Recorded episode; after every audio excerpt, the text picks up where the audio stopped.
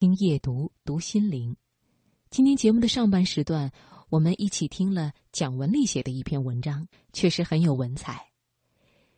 在这些女演员当中，才女还有一位，那就是刘若英。那下面的读心灵呢，我们就来听一听刘若英的文章。相信爱情的人，迟早会和爱情相遇。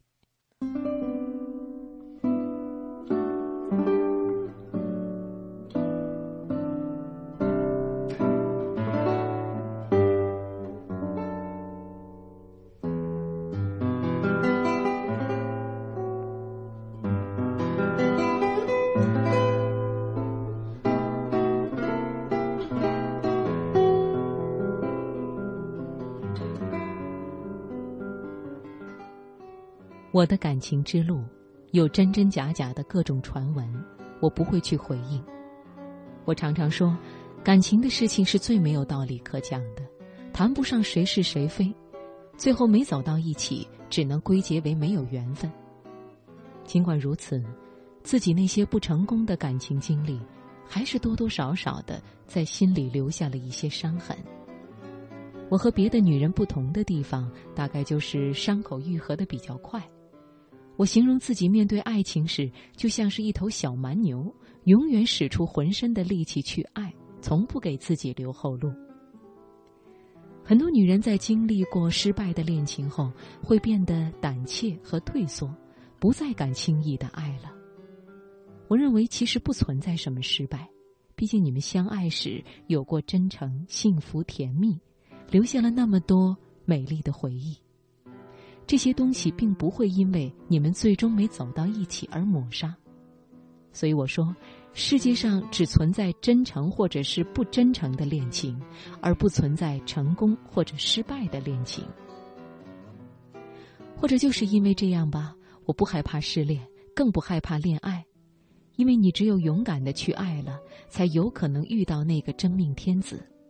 如果连爱都不敢爱，怎么会遇到呢？我总以最开放的心态等待爱情的到来，不拒绝任何形式的相遇。平时和好朋友在一起，我也会嘱咐他们帮我留心，有好男人介绍给我哦。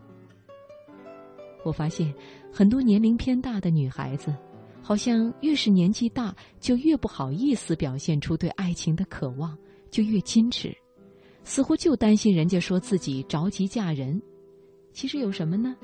渴望幸福的心，什么时候都应该是急切的。我和钟石的相遇得益于我开放的心态，这要从二零零六年说起。当时我在拍摄电影《心中有鬼》，和导演滕华涛成为很好的朋友。有一次他问我：“奶茶，我觉得你这人不错，身边怎么没个男人呢？”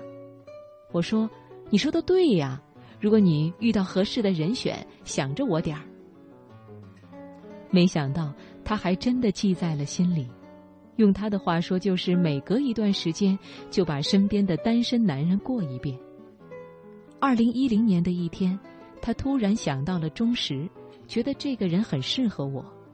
他先去问钟石想不想找女朋友，钟石说想，他又来问我，我也说想，但是我说别搞得像相亲那么正式。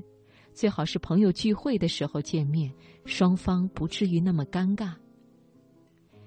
我和钟石见面那天，彼此都带了一堆朋友。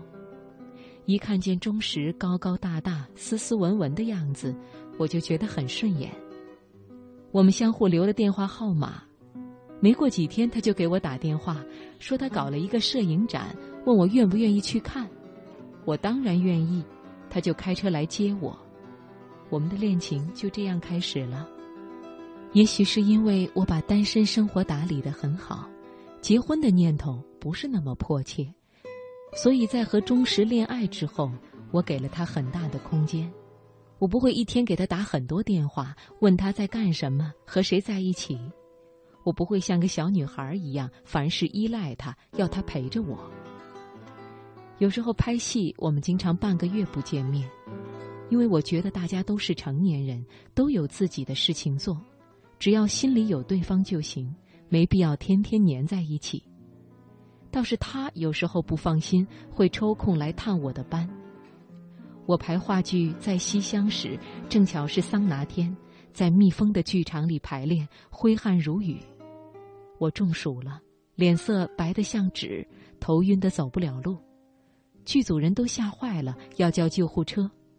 我自己最镇定，让人扶着我到外面通风阴凉的地方，吃了一支冰棍儿，感觉就好多了。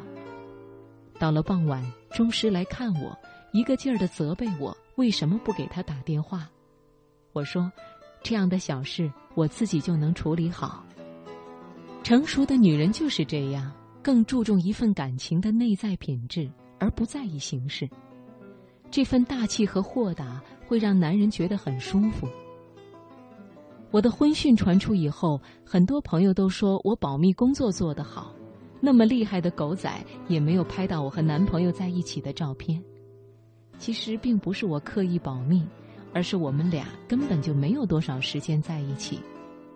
这样的距离恰到好处，会保持你的神秘感，也让一个男人觉得和你在一起自由轻松。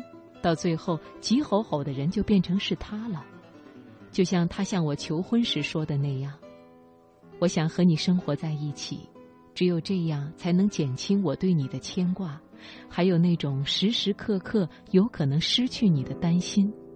因为我觉得你很享受单身生活，这真是太让我害怕了。男人就是这样，你黏着他，他就想办法要逃。”你把自己的生活和心灵都打理好，不依赖他，不试图套牢他，他就会对你产生好奇，就想和你待在一起，就想和你结婚。